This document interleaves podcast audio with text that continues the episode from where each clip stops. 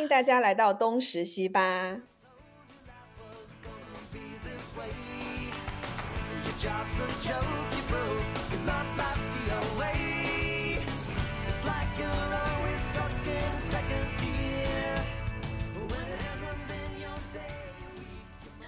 非常感谢大家来听我们的节目，今天是我们的第一期，耶 耶！我终于把这件事情，对对对，我们终于把这件事情做成了。我们一直都很想做，然后就一直拖拖拉拉，拖拖拉拉，然后到今天，耶，终于把它做成了。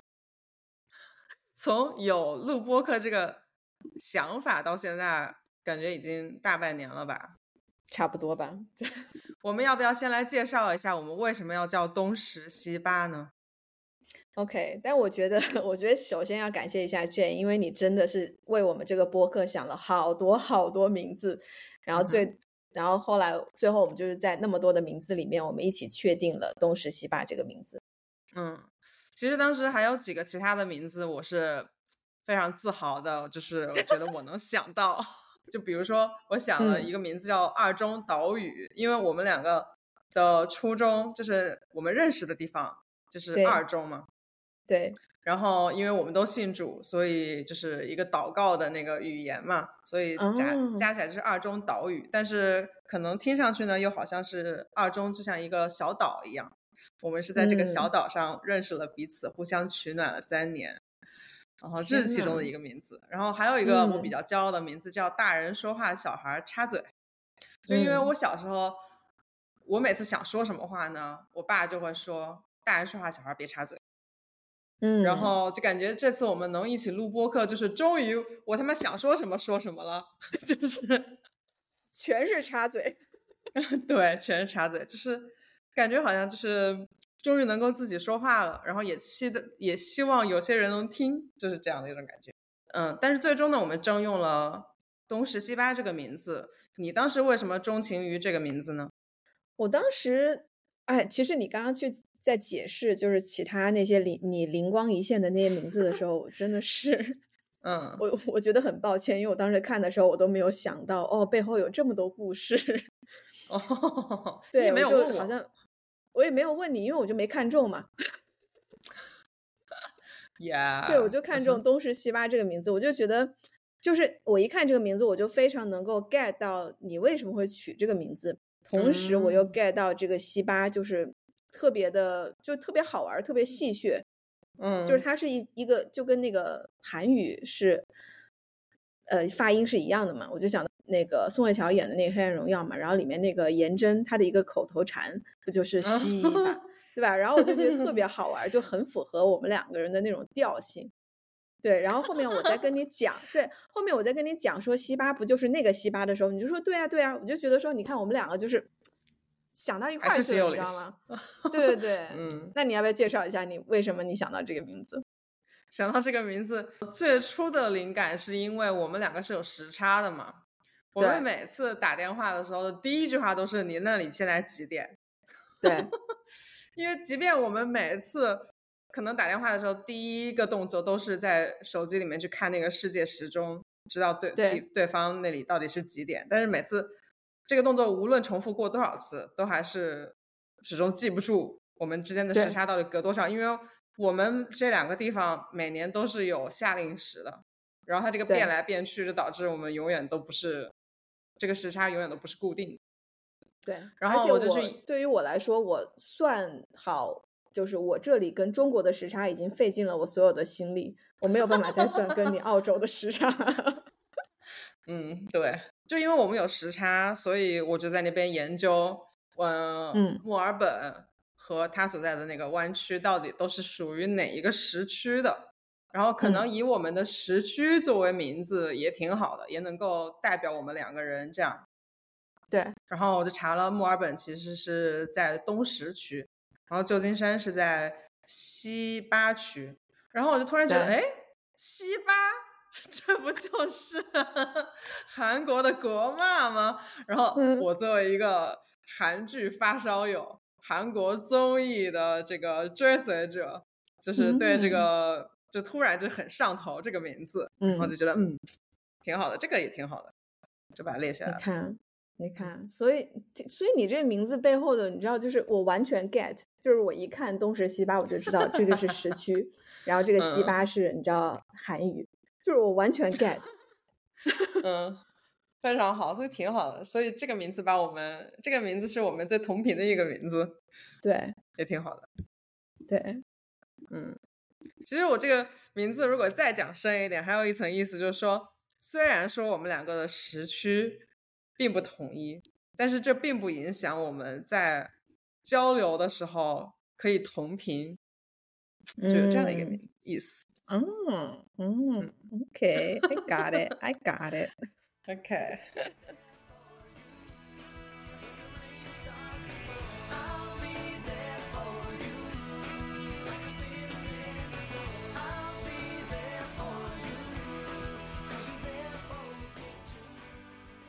所以今天我们在一起想聊的一个话题是，究竟在什么时候觉得自己是个大人？有没有有没有这样的一个生活的瞬间，让自己觉得哦，我好像是个大人了，不是一个孩子了？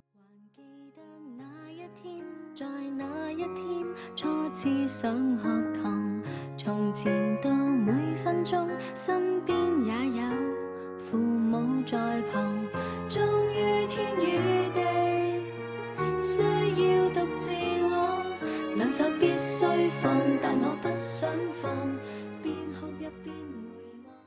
对，那你为什么会想到要聊这样一个话题呢？主要是因为，嗯，我放假了嘛，我，嗯，我就开始审视自己的生活。嗯，然后因为现在，呃，其实全球物价都涨了嘛，然后澳洲也是，呃，通货膨胀，然后就物价飞涨。去一趟超市现在都要花到七八十刀这样，嗯，才能买下来这一周需要的生活用品。然后我现在住的一个地方是两室两卫这样嘛，然后我就一直非常非常奢侈的 一个人住，一个人住呢，生活负担就非常的重，收入与支出极其不匹配，非常之不匹配，就是房租占到了工就是收入大概一半这样。就非常之不可持续，嗯。嗯，于是呢，最近我就在把我的这个，呃，生活范围在这个房子里缩小，然后之前我就非常奢侈的把我的就是呃盥洗用品分布到两个我卫生间，然后就基本上在用那个呃 second bathroom 用来洗漱。我自己的卫生间就是主卫的主卫配套那个卫生间，我就是只用来化妆、拉屎。哦，那个客卧租出去嘛，然后我就再把我的就是各种生活用品全部归拢到一个空间里，然后就发现我的这个主卫的卫生间漏水，然后这个漏水其实我就知道问题是什么，因为去年其实就找人解决过。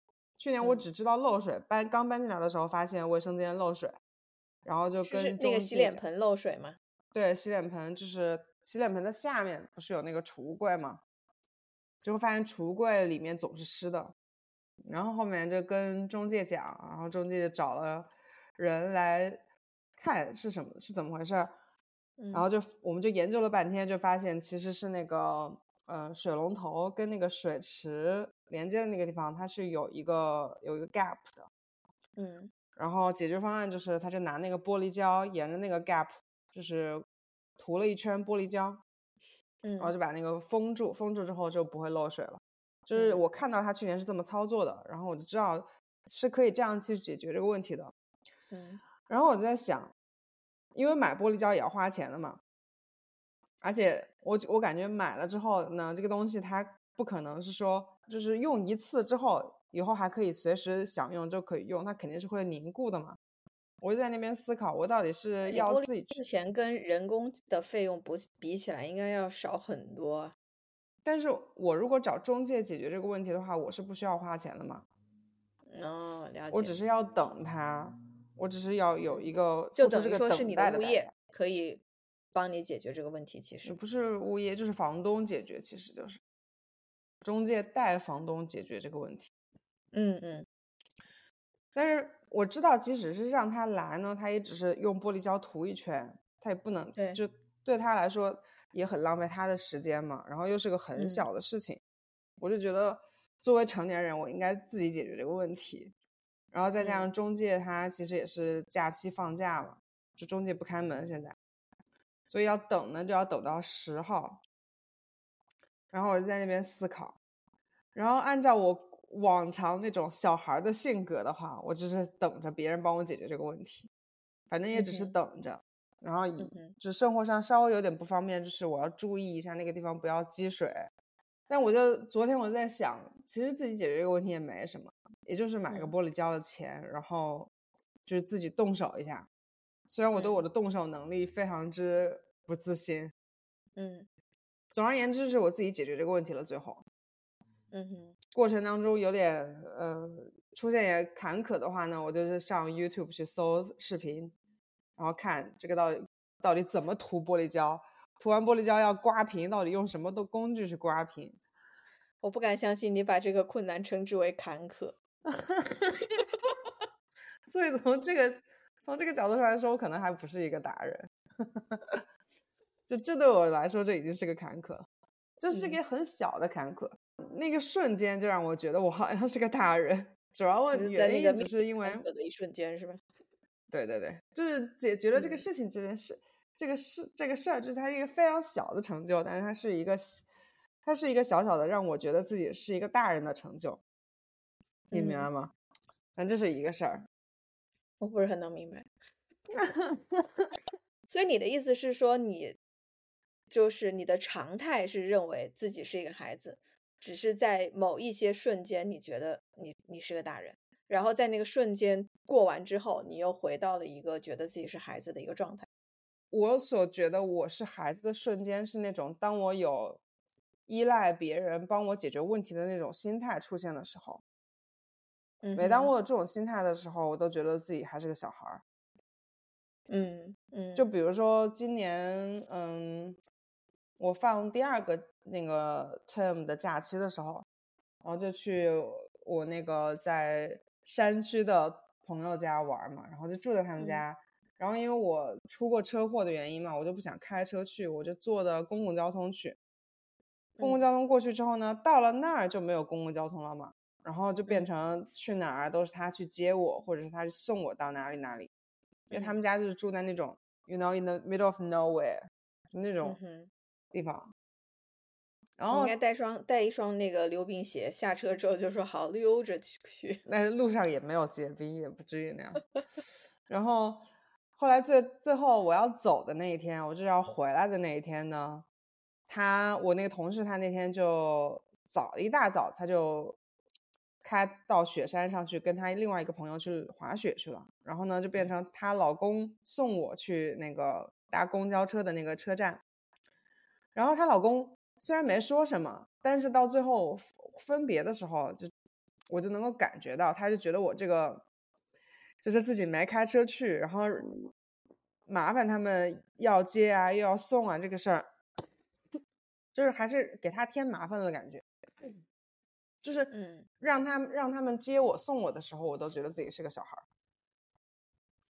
嗯，就是你会很明确的觉得当下是一个孩子，你会有这个心理的上的。对，就是你就是依赖依赖别人嘛，孩子就是自己不能生存，非要依赖于父母嘛，对不对？嗯，明白。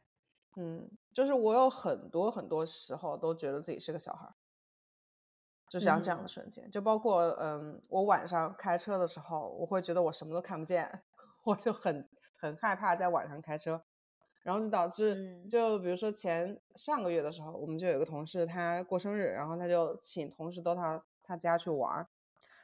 然后我当时觉得说，等到他从他们家回来的时候就天黑了，我就开不了车了。然后就还有一个年龄年龄比我小很多的同事专门到我家来接我，嗯，送我到那个同事家。然后结束之后呢，那又是另外一个同事开车送我回来。然后在这样车接车车送的过程当中，我觉得自己是自己是个小孩。偏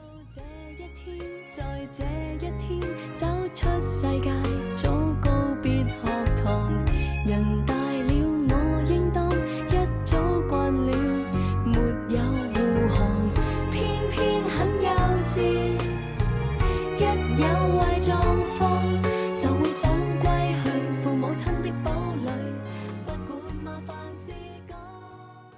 比较感兴趣的是说，从心理的层面，从教育孩子的层面，就是我们如何能够把我们的下一代培养成，就是他是什么年纪，他就认对自己有一个清清晰的认知，就是我十五岁我就十五岁了，我三十我就三十了，嗯，我四十我就四十了，嗯因为我觉得我就像你刚刚讲的，我觉得我自己身上一样也有这样的问题存在，就是说。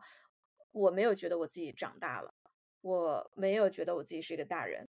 虽然我已经结婚了，我已经有了孩子，我仍然觉得某一个就是常常就是停下来，我会想说，为什么我还是没有大人的感觉呢？我确实就是思考过好几次这样的问题，就是质疑过，就说，哎，我已经经历这么多大风大浪了，我怎么还是没有觉得自己是一个大人的感觉？嗯。然后昨天我又正好跟我弟、跟我爸我们在聊，就是我弟明年要来美国念书的事儿嘛。嗯，然后，然后我弟也跟我一样，他也是一个非常不成熟的人。嗯，然后我想他也没有觉得我已经马上十八岁了，我已经马上是一个成年人了，我要就是对所有的行为啊，对我的生活，我要自己负责任。他完全没有这种感觉。我也完全没有，所以我在想，哎，那我爸的教育到底出了什么问题？就是以以至于他的两个孩子都是这个样子的。然后，然后我是属于那种，就是从小生活条件还还 OK，反正就是不为吃不为喝发愁的那种。那我就想说，可能就是家境稍微好一些的孩子，他会有这种没有受过什么挫。挫折教育吧，然后他可能会觉得，哎呀，一切就是得来的非常容易，没有尝试过那种我通过我自己的拼搏努力去得到一些东西的这样的一个过程，嗯，所以我们就很难有那种成就感、自我认自我认同的一种价值感，所以我会觉得，好像是不是因为这个原因，我对吧？我我这一切我所拥有的东西，并不是我自己因为我的努力而得来的。所以我就没有那种啊，我长大了，我为我自己的人生负责了那种感觉。但是我同时又想，那比我们家境好的那简直不要太多了，那么多成功人士的，对吧？孩子李嘉诚他儿子两个儿子都这么优秀，都能够独当一面，那他的这个教育是怎么能够把他们教育出来？就是从孩子到一个成人的一个转化呢？就是我特别感兴趣的，就是说我们怎么能够教育我我的下一代，对吧？然后我还有另外一个更小的弟弟，我爸怎么能够调整他的育儿方式，让这个孩子他不会再像我们一样，好像长着长着就长成一种哎呀无欲无求无所谓，然后哎呀反正一切都很容易都很简单，不用拼搏也没什么梦想，就是这那种状态。所以你觉得你没有长大成人的感觉，是因为？就是生活当中的东西，你得到都觉得得到的太容易了，没有通过自己拼搏的原因吗？这就是我这一天的想法。可是我觉得我们两个就很多方面都是相反的，但是我们最终都有一种自己没长大的感觉。为什么会这样呢？因为就前面你在讲说，你希望你的孩子到了，比如说到了三十岁，就会有三十岁的人的感受。那么我，嗯，听你的言，听你的发言，我就会觉得，哦，那意思就是说，人到了什么年纪就要干什么事儿，然后可能就会有那个年纪的感受。但但是，就是按照这样的话来比较的话，我就是没有做到到什么年龄干什么事儿。我现在都快四十了，我还没结婚，还没谈过恋爱。但是，你你你是在要结婚的年年纪结婚了，然后。有小孩，在有需要有小孩的年纪有小孩了，为什么最终我们的感受都是还是一样的呢？然后你说你觉得你得到什么，并没有通过太大的奋斗，然后我觉得我得到什么东西都是我挤破了脑袋拼搏奋斗得来的，但是最终的为什么我们我还为为什么我也感觉说好像我没有长大呢？对呀，为什么你也感觉你没长大呢？I don't know，我我不知道。我觉得这是一个非常有有意思的话题。其实我是想要深入去研究一下，就是到底一个人的心理状态是由哪些因素决定的？我其实是很感兴趣的。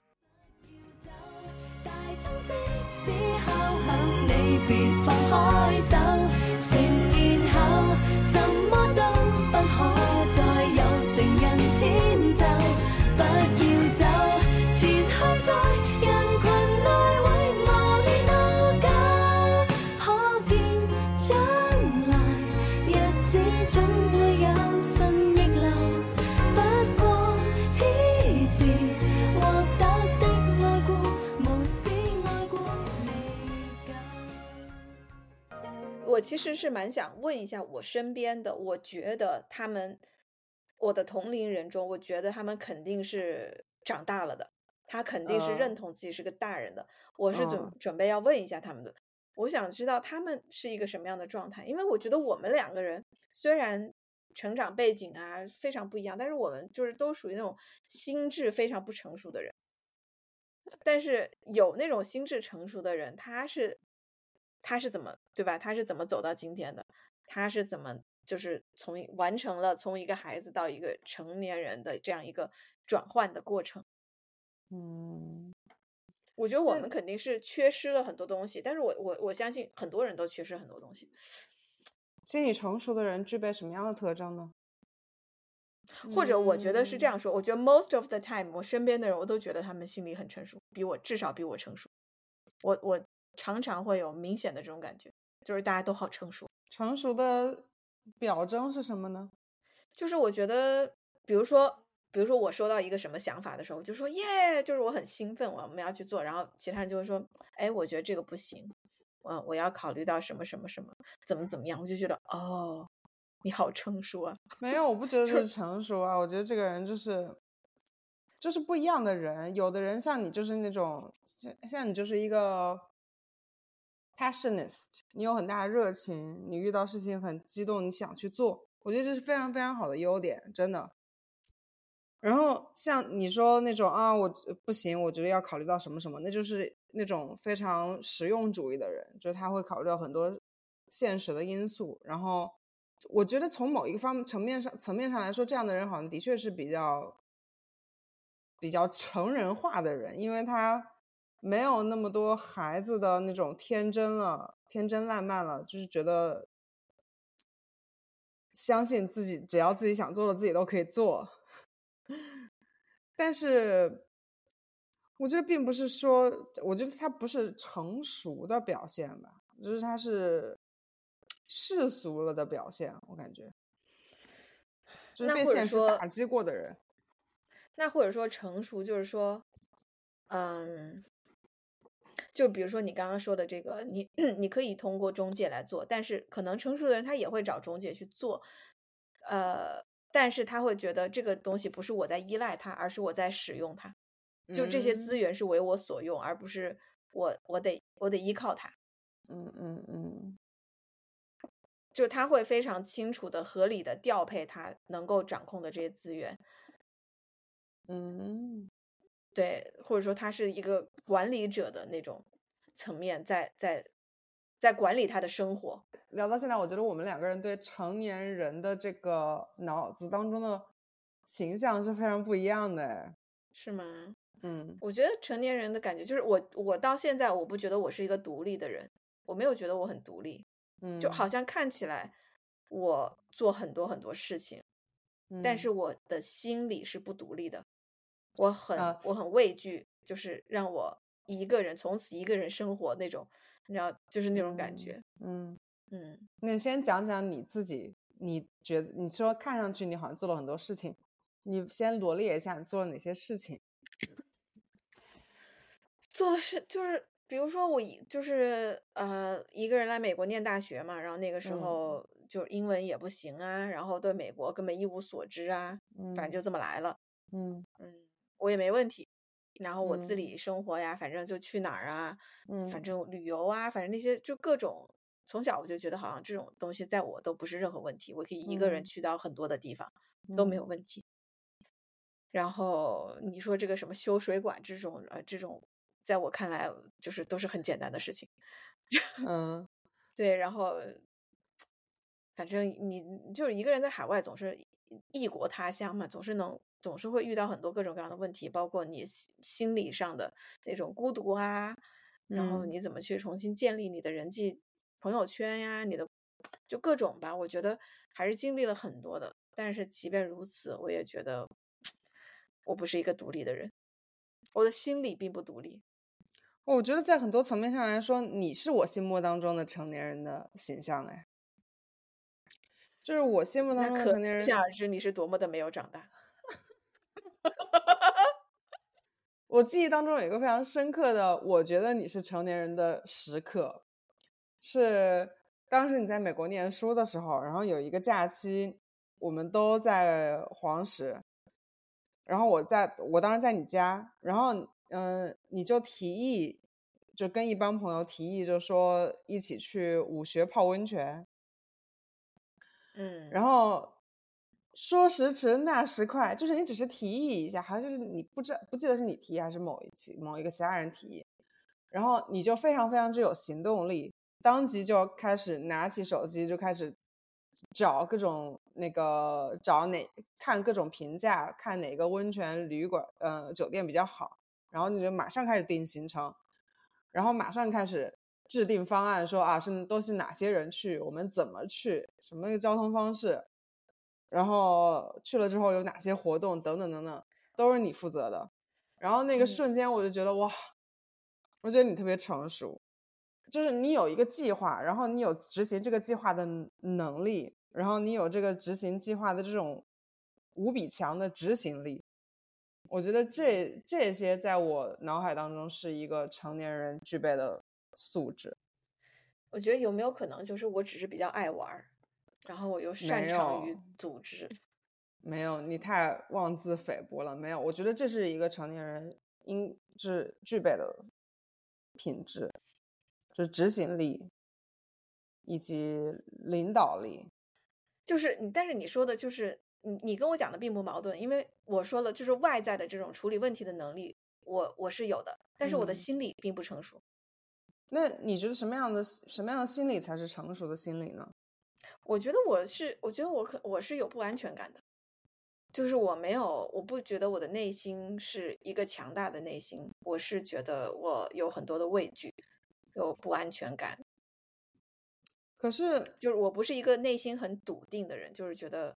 没事儿，我也不知道，就是我表面看起来好像是一个特别积极、阳光，对吧？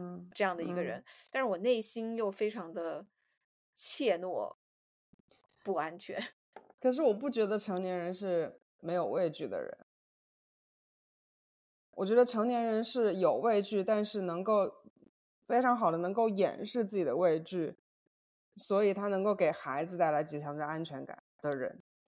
我觉得人生在每一个阶段都会有畏惧，都会有恐惧，不可能是某一个阶段是什么都不怕的。我觉得只有孩子是什么都不怕的，婴儿是什么都不怕的，所以他才会去，呃，看到什么都摸，看到什么都往嘴里塞。我觉得这个怕不是对具体事情的怕，而是说哪怕没有任何事情，我还是怕，我还是没有安全感，就是一切都很好，但是我心里面就是没有安全感，就是那种感觉。不是说真的事情来了，你知道吗？这个这个就是一种感觉，不是现实的 那种。那你觉得你这种就是没有安全感是什么原因呢？我觉得就是跟我的成长经历有关吧。嗯，对，对，我觉得没有，我不知道安全感，我不知道一个人怎么能够有安全感，或者说。或者说，怎么能够去培养一个人的安全感？就是除撇开那些就是家庭很幸福的那种孩子，那他们可能是有很强的安全感的。那像我们这种，对吧？家庭有些问题的人，嗯，我们这样的人如何能够成长成一个有安全感的人呢？我觉得，我觉得要看你的安全感来源于什么吧。比如说，因为我是单身，所以我没有。我是我，我就不会说向我的伴侣去寻求安全感，对吧？然后我的安全感就来自于我的工作。那么如果说我现在有一份非常稳定的工作，我就比较有安全感。如果说我这份工作随时都有可能会结束，那么我就没有安全感，或者说取决于我的居住环境。假如说我这个房子快要到期了，然后房东决定不租给我了，那么我就非常没有安全感。嗯，我觉得你讲这个就是，我觉得就是因为我没有一份稳定的工，就是我我没有一份稳定的全职的工作。我觉得，所以你的安全感来自于工作吗？你觉得？我觉得是的吧。我觉得，如果说我有一份，就是我现在已经有一份工作，有一份工作，并且我已经工作了好几年了，也很稳定，而且我也做的还不错，那我觉得可能就是，我觉得可能就是，就像你刚刚说的，我好像看起来人生就是按照这个几岁该做几岁的事儿这么这个轨迹来走的，但实际上在工作这方面我是完全缺失的，我没有正儿八经的工作过，或者说，就算工作的时候，我也没有用一个长远工作的态度去面对。我我我做每一件事情，我都觉得哎呀无所谓了，随便玩一玩了，反正我是。我觉得我们应该找一个结合了我们俩轨迹的人，然后问一下那个人他是不是有这种自己是个大人的感觉。因为我是那种，我是就是工作我是有的，但是我没有走入婚姻，没有成为妈妈，可能这个这两个事情是导致我还觉得是个小孩的原因。然后对你来说，就是你成家了，你育儿了，但是你没有就业，所以可能事业上的缺失导致你觉得你还是个小孩。但是我能想到的，我的一个朋友，就是我觉得他是一个还蛮成熟的人，他也是没有结婚，没有生孩子，但是我觉得他就不会觉得哦，我在这方面有缺失。我没觉得我在这方面有缺失，但我觉得。我可能因为这个原因导致我还觉得自己有的时候还觉得自己是个小孩儿，扯就是我觉得这个就是你抛抛砖引玉吧，就是让大家去思考，然后我觉得也是让我自己去思考，嗯，就是包括我自己身上，然后孩子身上，包括我们在面对我们的学生，对吧？他们身上，我们就是有很多的。我也不知道很多地方，思考就是成长的第一步。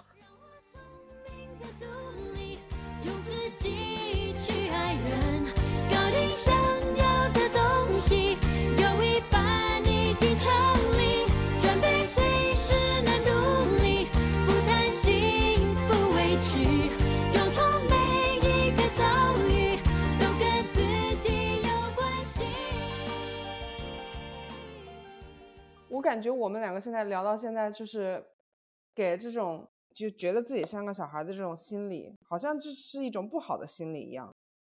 你有觉得说这这个事情，这两个就是到底是感觉自己是个大人，以及感觉这自己是个小孩，这两个事情有说哪个是好，哪个是不好的吗？我觉得也不是。我觉得对我来说，我是觉得不好，因为我是很羡慕那种，我希望我是那种有大人的感觉，我希望。我不是好像在嗷嗷待哺那种，希望别人来照顾我，因为我现在，嗯，我一直以来的感受就是，我我希望人家照顾我，我习惯了被照顾，我也希望继续被照顾，但是我希望我的感觉是我能够去照顾别人。我很羡慕我们教会有一些姐妹，她们就是给人那种非常自然而然流露的，我就是可以照顾你，我愿意照顾你那种感觉，那我就不会有这种感觉，因为我还我好像还在等着人家来照顾我呢。就那种感受，所以我是希望能够在角色上角色上有这样一个转换。我希望能够我去照顾别人，我能够去照顾别人，但是我的心态上并没有这种随时，你知道，就是没有这种感觉。除非我要好好想一下啊，我好像也可以为他做点什么吧。就这个东西不是我的 natural 的 thought，嗯，是要努力挣扎才会知道说哦，其实我也能照顾别人。那同时，我觉得心态上的转变就是我。我希望我自己是一个有安全感的人，我不希望我自己总是好像觉得啊不安全啊，我总是觉得呃不知道这个明天会怎么样啊，就是那种感觉。嗯，对我是希望我能够长大的，虽然大人好像觉得好像就是说很难能可贵的，就是说你得保持一个孩子的心态，对吧？但是我觉得我我非常希望我也能够有一个成熟的心态。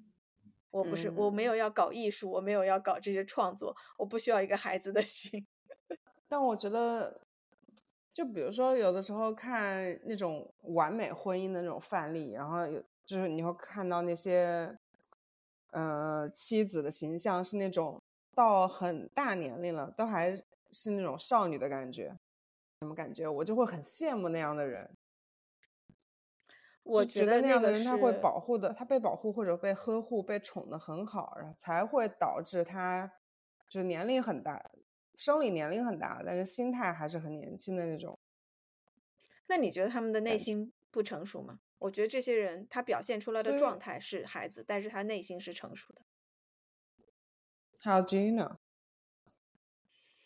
因为我觉得我现在身边就有一对这样的父亲，然后这个妻子也是全职。全职主妇，三个孩子，嗯，那我觉得看起来好像就是这个先生把他保护的很好。可是我在跟他聊天、交相处的过程中，我会发现其实他是非常成熟的，嗯，他可以被保护，但是一旦没有这个保护，他仍然是一个非常独立的存在，嗯，就是我觉得一个幸福的婚姻，一个幸福的人，他一定不是。单方面的，不是说这个先生把这个太太保护的好，而是说这个太太本身，她就已经很好了。嗯，那你做的只是锦上添花的工作，然后因为你在外面帮他挡了很多东西，所以他可以不把他那一方面的东能力展现出来，并不代表他没有。所以我觉我觉得其实每个人他的这个心里都是有这种。成人跟小孩的这种流动性的，天呐，你说这个流动性，OK，非常好，I like that flow。就它肯定是，它就它有这个，就像 ebb and flow，对吧？它肯定是有有某些时刻，它会比较把内心里面比较成人的部分激发出来的。就比如说，但是你得看你的主轴在哪儿，就是你的你的主流，对吧？你 mainstream 在哪儿？你可以往旁边的支流流，但是你的主流是什么呢？嗯，这个我觉得就是肯定是要取决于你所你生活当中的每一个处境的。一方面，我觉得就是如果我是我已经很成熟了，假设我现在已经就是一个非常成熟的人，我就是一个大人了，那我觉得对于我来说，我是很容易把自己调整成孩子的角色的。但是因为我现在是一个孩子角色，我非常难把自己调整成一个大人的角色。从我的感官上来说，我觉得你已经很大人了。你为什么会这么觉得自己是个小孩？是因为经济来源上，就你们家庭的开支并不完全是，并或者说并不主要是你负责的，这个原因吗？几乎不是我呀。所以是因为这个原因吗？是因为经济没有独立的原因吗？我觉得肯定是有很大关系的。嗯，再加上可能我自己成长过程中的一些。缺失啊，或者什么，或者对我自己的不认同，或者说对我自己没有清晰的认识之类的吧。反正总结 起来，这样的，我身上没有一个母性的角色，我觉得是这么说的。对对对，就是我没有一个去照顾别人、照顾下一代、下一辈晚辈的那种角色，我没有。但是我看到我的我的弟弟妹妹，然后我们我身边的一些妈妈们。阿姨们，对吧？嗯，这些人，他们都是，比如说，比如说跟我的孩子一起玩的时候，他们就会很自然的，哦，就会照顾到，哎，就是去过问一下，哎，你们现在怎么样啊？啊，你们要不要吃什么呀？要玩什么呀？你现在就是，啊，是不是刚才有点不快不开心啊？连我都没有意识到我孩子不开心，他们就会就是去关心。但是我呢，我是从来不会去关心别人的孩子的，就我就跟没看见一样。真的，我觉得这个就就就，我觉得这个是跟成长经历有关系的。然后当我意识到这一点的时候，我就说：天呐，我在干嘛？我为什么？就是我在那个环境里面，我并没有把自己当成一个大人，我在跟其他孩子一起玩，就是我在跟孩子们一起玩，我就是个孩子，我还指望着你来问我我饿了没？我不会想起来说，哎，我得问问你饿了没？但是起码你意识到这一点了，就是你已经在成长了，只不过说你的成长可能比别人要慢一点。对，然后我看到的时候，我是很 shock 的，然后想说，嗯，我在干嘛？就是，就是你已经完成了成长所需要的最关键的一步，你意识到了。对，就是我，我还在玩的很开心，然后突然有个大人跑，别的妈妈跑过来问我的孩子说，哎，要不要吃点东西啊之类啊，就举例，然后就想说，啊，已经要已经饿了吗？已经要吃东西了吗？就那种。没有这一方面，也可能是因，也可能是玩跟吃两个东西在你当中的排序不一样，就是对你来说玩可能比吃重要。但是我玩的时候，我也没想着说我要照顾所有的人一起玩的开心，我是觉得我玩的很开心，你知道吧？这是不是就是习惯了以自我为中心？我觉得，我觉得跟同龄人我还好一点，就是因为我也有朋友，就是还特别说我是那种特别能够照顾到对方的心理的人，嗯，就是他们对我的评价是这样的。但是跟孩子在一起的时候，我就跟没看见孩子一样，就是孩子在我眼里根本不存在。你自己的孩子还是别人的孩子，就是都不怎么存在，尤其是别人的孩子。我也没有，我也没有照顾我的孩子的那种心理，就是，哎呀，是不是饿了呀？怎么样啊？你没有吗？你，我就是 slowly slowly 开始有了，你知道吗？就是受到了一些内心的触动。你，但我不是 natural 的那种，就是没有 natural 的。我觉得，我觉得没有。但是我看到我的表妹啊，他们就是。当他们还没有孩子的时候，可是你就会在照顾我的孩子了。我觉得每个人的母性的激发都不太，都这个他的节奏都不太一样。有的人可能，我觉得我的眼里就是，我跟你讲，我的我的眼里跟没有孩子，就是我的世界里没有孩子。你就说我照顾过谁，我就没有。你现在照顾你的两个小孩嘛，对吧？然后你在工作的时候，你不照顾班上的小孩吗？对，那是工作嘛，就是。这都是，你知道吗？这都是社会属性逼迫的，不是我天然的属性。可是为什么？我觉得这是另外一个问题，就是好像全社会的人都觉得女性天生就应该有母性，但我觉得这个也是不对的。有的有的女性，当别人都有的时候，你没有，你就会觉得，哎，我你为首先是你不能够 assume 别人都有这个事情。别人都是谁？你这个体量有多大？得出你这个结论是没有那么多依据的。或者说，我觉得我希望我是那样的吧，我也不在乎别人是不是那样的。你为什么希望你是一个这么有母性的人呢？我觉得 it's it's totally fine。因为我觉得，当我被照顾的时候，当我的孩子被照顾的时候，我是愉快的。那我所以你也希望给别人带来这种愉快。对那么你就开始练习啊。如果说你希望做到这件事情，那么你就需要去练习，对吧？就比如说你希望弹到一首好钢琴，那你就开始需要每天的练。对，但是这个跟我们今天话题到底的 联系？可是我觉得这个是，这也是小孩心理的一个表现，就是我想要一个什么东西，但是我我我，然后别人告诉我说你想要这个东西，你就需要这样做，但是我我又不想走这个过程，因为这个过程我不愉快。我只想要这个结果，我觉得这是一种典型的孩子心理。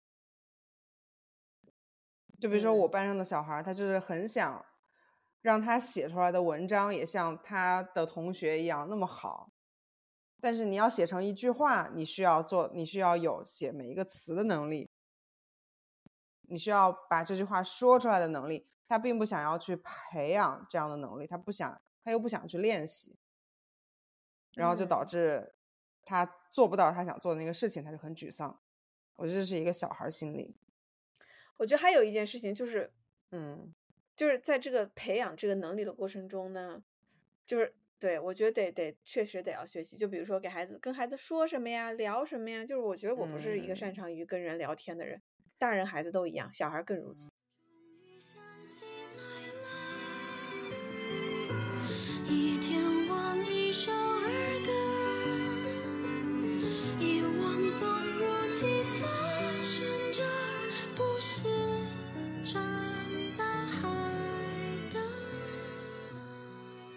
我觉得 这是另外一个成年人的心理。我觉得就是成年人就是 doesn't give a fuck。我就发现，呃，人越小的时候，或者说越幼稚的时候，越在意别人怎么看的。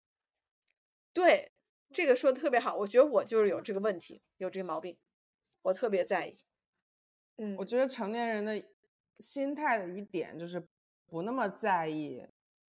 社会对自己的要求，或者说不那么在意别人自己在别人心目中的形象，是觉得，嗯，比较成熟的人，他是比较知道自己的界限在哪儿。就是我可能，我可能曾经也想过成为那样那样的人，但是渐渐我发现我没有办法成为那样的人。然后，或就用比较俗的话，就是说，就是跟自己和解了，就觉得说 OK，我就知道了，我的界限就是在这儿。我也不想要拧巴自己，然后让自己就是成为那个样子了。我知道我是什么样子的，然后我满足于我这个样子。对，我觉得我是一个非常矛盾的人。一方面，我觉得我是这样的，但另一方一另外一方面，我又觉得我是跟这个完全相反。对我好像可以完全不在乎别人，但同时我又非常在乎别人。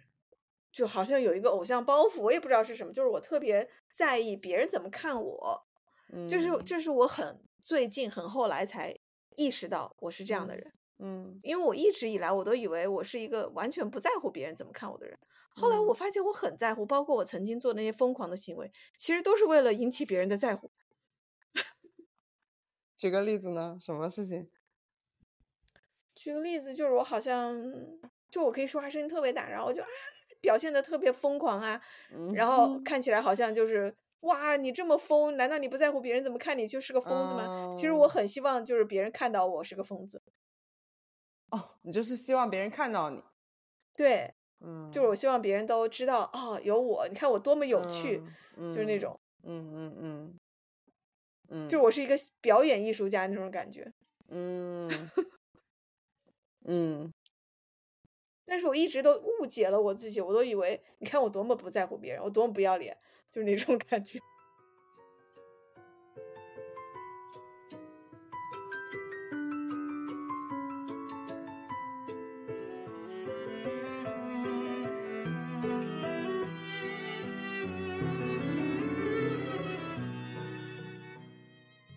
所以，总之，今天我们也并没有探讨出一个什么样的结论，只是我们彼此在一起互相诉说对这种心理状态的这种困惑，到底是嗯，心态能够保留一丝天真、一丝孩童的天真好呢，还是说，嗯，拥有一个稳定成熟的心理，觉得自己时时刻刻都是个大人比较好呢？